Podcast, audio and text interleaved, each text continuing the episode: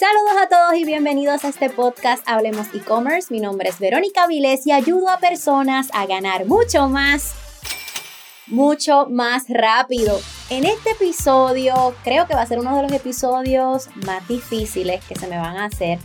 Bueno, literalmente la secuencia, porque será una serie de tres episodios donde estaré hablando de mi historia en el primer episodio de esta serie vamos a estar hablando de cómo me reinventé. En el segundo vamos a estar hablando de mi emprendimiento, pero en el tercero voy a estar hablando del crecimiento y de la expansión del negocio. Y es bien difícil para mí porque este podcast de Hablemos e-commerce se hizo simplemente para hablar de comercio electrónico, pero claro, he recibido muchos mensajes de personas. Llegué a hacer un poll, una encuesta en las redes sociales diciendo qué les parece si humanizamos un poco este podcast. Hablo un poco de mí. Sé que hay personas escuchándome desde Latinoamérica, África, Europa, Estados Unidos.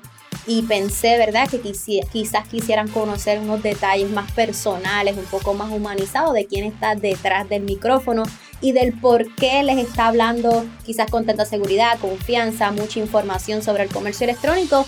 Así es que de nuevo van a ser uno de los episodios más difíciles porque no estoy acostumbrada a, utilizar el contenido, ¿verdad? Porque vamos a estar hablando eh, de una manera más personalizada, una manera más íntima, lo voy a contar todo, lo bueno y lo malo, así es que vamos allá.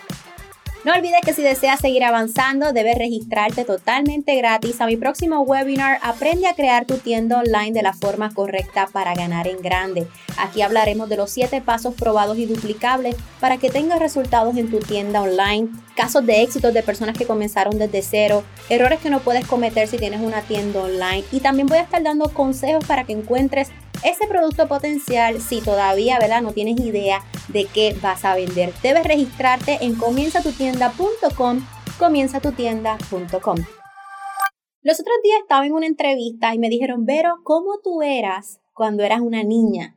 Y eso a mí me chocó porque básicamente el mundo corre tan rápido el día a día que tú como que no piensas en eso o por lo menos yo no pensaba en eso, o por lo menos hace tiempo que no pensaba en eso.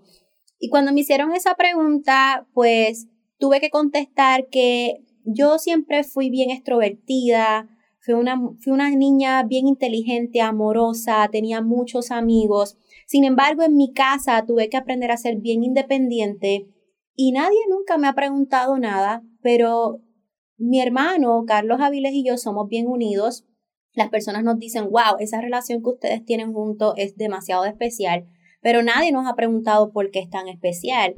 Y la respuesta es, aquí diciéndolo por primera vez, nunca lo he mencionado ni en mis redes sociales ni en ningún lado, fue que cuando éramos niños, eh, mis papás se divorciaron y cuando se divorciaron, este, mi papá ya vivía en San Juan, mi mamá vivía, nosotros vivíamos en Caguas, para las personas fuera de Puerto Rico es como una hora de distancia.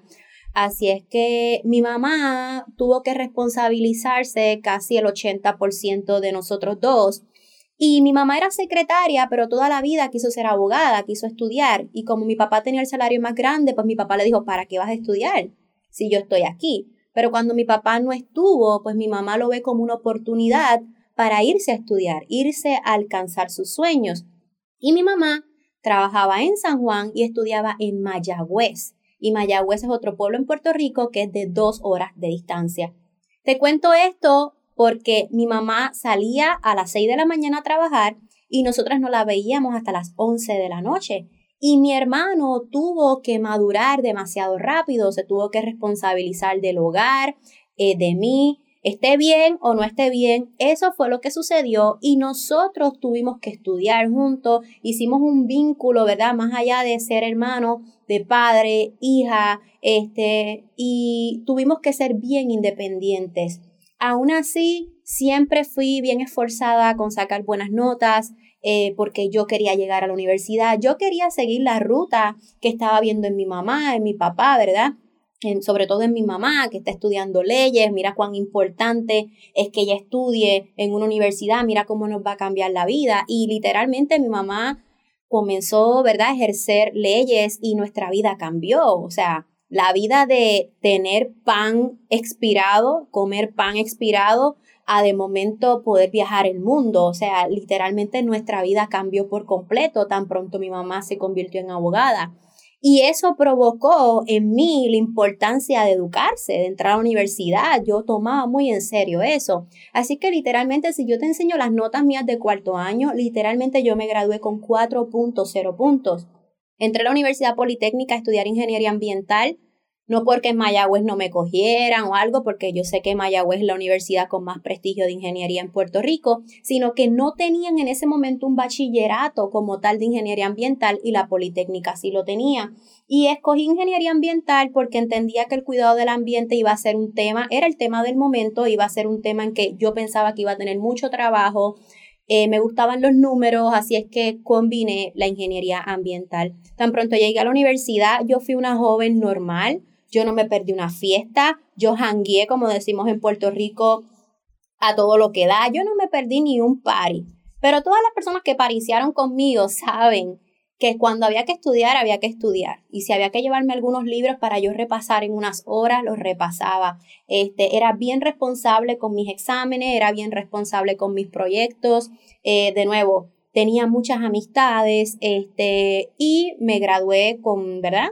Me gradué este, con buenas notas, fui a un, a un proyecto de la NASA donde escogieron los mejores promedios de ingeniería ambiental y tuve la oportunidad de estar dos semanas en Michigan allá. O sea, todo lo que un joven eh, cuando está en universidad debe de hacer, yo lo hice. Así es que cuando me gradúo me voy para Atlanta diciendo, ¿sabes qué? Voy a ver si consigo trabajo fuera de Puerto Rico. No se me dio y consigo trabajo en la Autoridad de Acueductos y Alcantarillados, que es la agencia de tratamiento y distribución de aguas en Puerto Rico.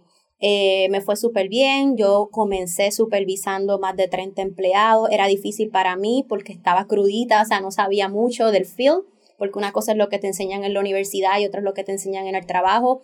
Tenía empleados que podían ser hermanos míos, o sea, amigos, como también pudieran ser mis abuelos, o sea, que tenía una diferencia de generaciones bien fuerte y yo tuve que aprender a trabajar con todo eso. A lo, obviamente cuando entré eh, en acueductos me enamoro de uno de mis operadores. Esto tampoco se lo he dicho a nadie. Sí, mi esposo Emanuel Freites fue operador mío. Yo era su supervisora. Este, y cuando vimos que esto se iba a dar, pues entonces pedimos un cambio de planta y yo me moví a otra planta de tratamiento. Pero tengo que admitirlo que sí, Emanuel dice, bueno, eran la jefa en ese tiempo, todavía sigue siendo la jefa, sorry mi amor, pero es así es esto. Y tampoco esto lo había contado. Eh, así es que nada, nos casamos, ¿verdad? Y yo quedé embarazada. Bueno, realmente quedo embarazada y a los tres meses nos casamos, pero ya estaban los planes de boda. Y um, cuando yo quedo, ¿verdad? Estoy en maternidad y veo los gastos y entonces cuando finalmente doy a luz y saque Manuel nace, ahí es que yo digo, wow, el salario da para nuestros gastos, pero no nos da para ahorrar, o sea, no nos da como que para darnos unos gustos especiales que nos dábamos cuando éramos él y yo solamente. Entonces ahí es que entra mi preocupación.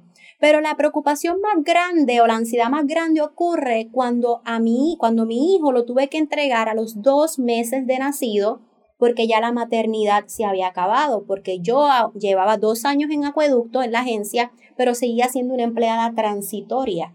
Así es que en vez de tres meses me daban dos meses de maternidad. Y ese fue el día que yo me encerré en mi, en mi, en mi carro, en mi auto, y yo dije, empecé a llorar y yo dije, yo tengo que hacer algo por mi vida. Yo no sé qué es lo que yo voy a hacer. Yo no sé para qué yo soy buena en este mundo, pero yo tengo que hacer algo para poder pasar más tiempo con mi familia. Pero una cosa es decir yo lo quiero hacer y otra cosa es decir cómo voy a comenzar. Y fíjate, siempre dije voy a hacer un libro algún día. Cuando lo logre, no sé cómo, voy a escribir un libro para poder ayudar a otros, porque en ese momento las redes sociales era dame tu idea de negocio y la desarrollamos, dame tu idea de negocio y la desarrollamos. Y mi problema no era ese. De hecho, una vez mi mamá me dijo, Verónica, despierta, tú siempre has sido mi hija bien independiente yo te ayudo económicamente. Así es que el problema económico de desarrollar un negocio, pues esa no era mi situación. Mi situación era que, que yo no sabía qué idea de negocio yo podía hacer. Así es que te voy a mencionar ahora los 10 pasos que utilicé para poder reinventarme y comenzar a emprender. Y claro, los estoy utilizando eh, de mi libro La magia de reinventarte, que está disponible en Amazon en caso de que tú lo desees. El paso número uno, como yo menciono en mi libro, era reconocer que necesitaba un cambio. En ese momento en que yo dejé a mi hijo en el cuido, yo dije, a los dos meses de nacido, yo necesito, yo dije, o sea, yo reconocí, ok, yo necesito un cambio en mi vida. Y he aprendido que no es posible desarrollar una idea de negocio o no es posible encontrar para qué eres bueno si tú no reconoces que necesitas un cambio en tu vida, si tú no reconoces que verdaderamente tú estás donde no quieres estar y que tú naciste para hacer otras cosas. Así que reconocer que necesitamos un cambio es parte fundamental. Y cuando a mí me llegan escritos de personas de, que me siguen y me dicen, Vero, me siento así, me siento así, me siento confundido, confundida, perdido. Yo les digo, ¿sabes qué? Alégrate, y se puede escuchar raro, pero alégrate porque este es el primer paso para poder emprender, reconocer que necesitas un cambio. Número dos, observar quién me rodeaba. Yo estaba en una agencia donde todo el mundo o la mayoría se sentía no se sentían valorizados, ¿verdad? Eh, se sentían agobiados porque vivíamos el mismo día una y otra vez. A mí que me tocaba supervisar empleados, yo quería proveerle mejores equipos, yo quería proveerle herramientas, pero el gobierno me decía, no hay fondos, no hay dinero para eso. Así es que vivías vivía 100% frente a frente a la realidad de que el país no estaba bien y tú te estabas rodeando de esa gente. Así que cuando yo decía, yo quiero un cambio, yo quiero emprender, yo quiero hacer algo nuevo, pues la gente me miraba como que esta está loca, esta qué es lo que quiere. Así es que tuve que entender que yo era la sumatoria de las cinco personas que me rodeaban y eso lo encontré navegando por el Internet. Y cuando yo escuché eso, yo dije, wow, esto es tan cierto. ¿De quién yo me estoy rodeando? Y ahí es que identifico de quién me quiero rodear. Y entonces ahí es que identifico, ¿verdad?, a mi hermano Carlos Avilés y comencé a llamarlo todos los días.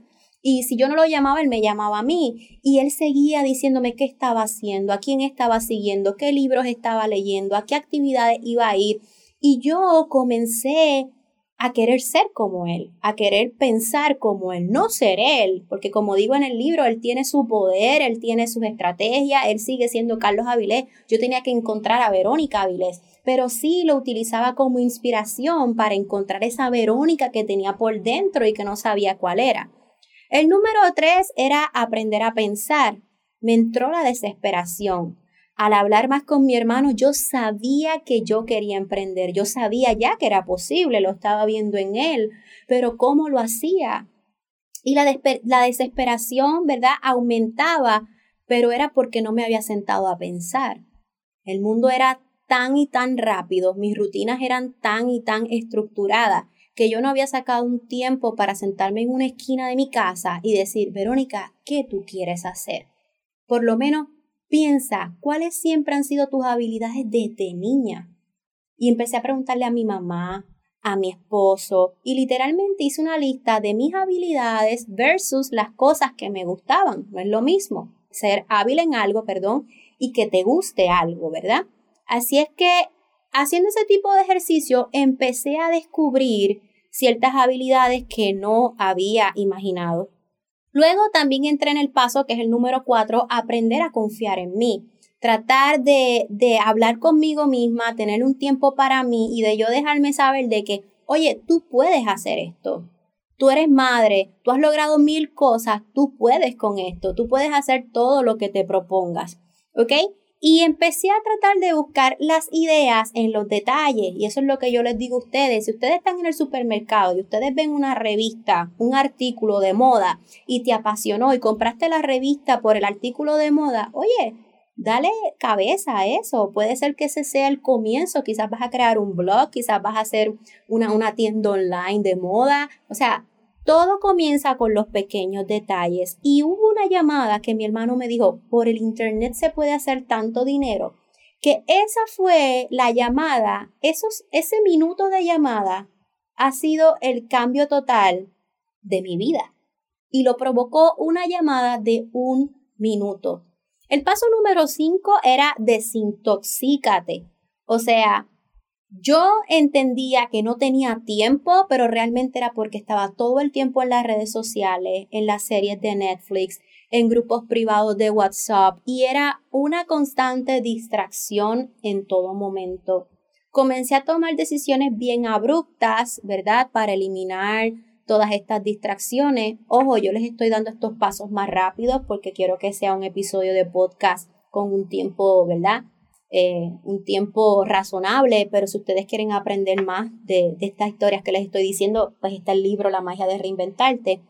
Pero hubo personas que no lo entendieron. Ah, pero en serio, tienes que cambiar toda tu vida, tienes que salirte de grupos de WhatsApp, en serio que vas a, no ver Netflix, lo estás tomando muy a pecho, o sea, como que muy drástico, pero yo sabía que Netflix iba a estar para toda la vida, Facebook iba a estar para toda la vida y que el momento era ahora. O sea, yo sentía que cada día que pasaba yo estaba perdiendo el tiempo y la oportunidad de vivir la vida que yo quería tener. El paso número 6, establecer prioridades y organización. Yo necesitaba tener control de mi tiempo. Yo necesitaba este, comenzar a estudiar y buscar información sobre lo que yo había determinado que quería hacer, que era generar dinero por internet. Así que me tenía que organizar, tenía que establecer prioridades. Nunca he estado de acuerdo de sacrificar el tiempo de la familia para comenzar un negocio. Así como dicen que hay tiempo para todo, realmente hay tiempo para todo. ¿Y de qué vale ser un empresario y tener un negocio exitoso si lo más importante se ve afectado, que es la familia, que es el hogar, que es el que han estado contigo para siempre? Así es que eso no iba a ser una opción para mí. Yo tenía que buscar la manera de trabajar de siete y media a 4 en mi trabajo regular y tener mi tiempo con mi hijo, con mi esposo, plus el desarrollo de mi negocio. Así que tuve que establecer un plan como tener una agenda, establecer prioridades, um, este, colocar alarmas para que las tareas no me tomaran más tiempo de lo debido y así comencé a tener las cosas más claras porque todo estaba de manera estructurada. El paso número 7 que yo doy en la malla de reinventarte que me ayudó a poder reinventarme era prepararme para las críticas. Cuando nosotros emprendemos, yo al principio no entendía por qué los emprendedores eran tan optimistas y todo tan positivo y todo tanta felicidad. Y yo, Dios mío, ¿por qué son tan felices? Bueno, porque hacen lo que aman, tú sabes, trabajan en algo que les apasiona. Y yo no podía entender eso. Y cuando yo me volví, cuando yo empecé a desarrollar esa mentalidad empresarial, porque todavía no era empresaria, yo estaba más positiva, yo utilizaba quotes positivos en las redes sociales, yo me mantenía leyendo, y todos los que me rodeaban me, me, molestaban, se burlaban de mí, ay ya, la más emprendedora, la más positiva, y todavía hasta el sol de hoy me entero que lo siguen haciendo. Y es que ser emprendedor es, es, ser distinto, es salir de lo normal. Entonces, lo que no es normal da de qué hablar, porque somos diferentes y las personas no nos pueden entender, pero a la misma vez quieren ser como nosotros. Es como que nos vacilamos, nos burlamos de los emprendedores, pero a la misma vez queremos saber qué están haciendo. Y eso era lo que me pasaba a mí. Me, me, relajaban, como decimos en Puerto Rico, se burlaban de mí, pero querían saber qué yo estaba haciendo. Así es que es importante que te prepares para las críticas porque yo he conocido personas que no se han atrevido a emprender, a lanzarse por el que dirán, porque me van a relajar. No voy a hacer un video porque se van a burlar de mí. Tienes que hacerlo siempre va a haber una persona que tú vas a impactar y que lo puedes ayudar de buena forma. Así es que solamente quiero que sepas que te va a pasar y que eres tú quien tiene que tener el control de que eso te resbale. O sea, tienes que tener la seguridad de que, que hablen lo que quieran, yo voy a seguir con mi meta. El paso número 8, libérate del miedo. Ya yo me estaba adiestrando, déjenme pasar esta parte un poquito más rápido, pero empecé a adiestrarme, comencé a trabajar con Amazon, eh, hice 1090 dólares en mis primeros siete días en Amazon, luego por unas situaciones con Amazon de las métricas que voy a estar hablando en el próximo libro de e-commerce que ¿verdad? Para el tiempo que estoy haciendo este podcast, ya mismo sale como en dos meses. Si estás escuchando este podcast, verifica en Amazon, quién sabe si ya para el tiempo que estás escuchando este podcast ya el libro salió. Pero en, en el libro de e-commerce voy a explicar más por qué es que me salgo de Amazon y comienzo a crear tiendas online. Y cuando yo empecé a ver que ya yo generaba la misma cantidad de dinero en tiendas online que en mi negocio, Ahí es que yo dije, wow, yo puedo hacer esto. Aparte de que empecé a, publicar los resultados en mis redes sociales y una avalancha de amigos y luego los amigos de mis amigos querían que los educara. Y no es un secreto que el negocio, ¿verdad?, que me genera más ingresos es la educación. Y luego cuando yo descubrí que sí, que eso era lo que me apasionaba, pues obviamente dedicaba mi mayor esfuerzo a la educación, ¿verdad? Así es que ya yo generaba mucho más dinero dentro de las tiendas online y la educación más que en mi, en mi negocio regular, a mí que en mi profesión regular, pero había algo que no me dejaba renunciar. Era un miedo de que ahora no va a estar ese cheque mes a mes, pero si este, esta semana no tengo ventas en la tienda online? Y si las personas luego en un futuro no quieren aprender a hacer tiendas online, ¿y, y qué va a pasar? Y tenía mucho miedo. Yo tenía mi carta de renuncia en el desktop literalmente de mi computadora esperando a ser impresa y yo no lo hacía por temor. Hasta que literalmente yo descubrí varias cosas. Número uno, me fijé en tener una constancia de ingresos por tres meses, esos ingresos que yo necesitaba para tener el estilo de vida. Número dos, eh, hablé con mi esposo, ¿verdad? Hablé con mi familia, con mi núcleo, con mi hogar, para ver de qué manera este, pues se podían reducir algunos gastos, buscar la manera de que podamos estar mejor económicamente este, y hacer un plan en caso, ¿verdad?, de que no me fuera bien o que ocurriera alguna situación. Pero número tres, lo dejé en manos de Dios. Y realmente no te quiero dar aquí ni una clase de religión, ni decirte de quién tienes que creer. Yo respeto las creencias de todo el mundo, pero como mujer cristiana no me sentía tranquila sin tener una confirmación de Papá Dios. Y literalmente hubo un día que yo estaba llorando como siempre me pasaba, yo todos los domingos lloraba porque empezaba una nueva semana de trabajo y a veces de camino al trabajo estaba llorando. Y un día me tocaba supervisar una planta de tratamiento y una, o sea, exacto, una planta de tratamiento y cuando llego empiezo a llorar. Y llamo a mi esposo y la verdad es que mi esposo me ha ayudado y me ha apoyado en todo. Y estuvo conmigo en todo momento. Pero parece que esa mañana, específicamente ese día, fue como que, Verónica, ¿en serio tú estás llorando por esto otra vez? Ya estás más adelante, o sea, ya estás a punto de renunciar, cógelo suave. Y eso me ocasionó más llanto todavía porque él era el que siempre me apoyaba y pues pues no estaba en su mejor, en su mejor hora, ¿verdad? Ya estaba cansado también. Fue un momento de, agotamiento. Y yo en engancho, me seco las lágrimas y salgo de mi auto para trabajar.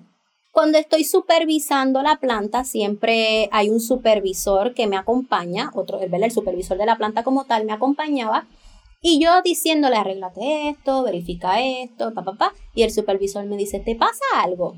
yo no, no me pasa nada. Y seguí hablando. Pero ustedes saben cuando tú tienes ganas de llorar y te preguntan, ¿te pasa algo? Ustedes saben que la reacción inmediata es empezar a llorar. Así es que cuando él me pregunta por segunda vez, yo comienzo a llorar. O sea, punto. Y ese supervisor era nuevo. O sea, que él no conoce nada de mí, él no sabe por lo que yo estoy pasando, nada. El punto fue que él me abraza. Ahora yo pensando, los empleados de esa planta, si nos vieron de lejos, habrán dicho, ¿qué les pasa a estos dos? Que una está llorando y el otro lo está, la está abrazando. Pero realmente me abrazó y me dice, mira, Vero, yo no sé por qué te tengo que decir esto, pero Dios me está diciendo que hagas lo que tienes que hacer, que tú estás lista. Y él ni sabía por lo que yo estaba pasando. Yo ni sabía que él era cristiano. O sea, yo, yo no sabía nada.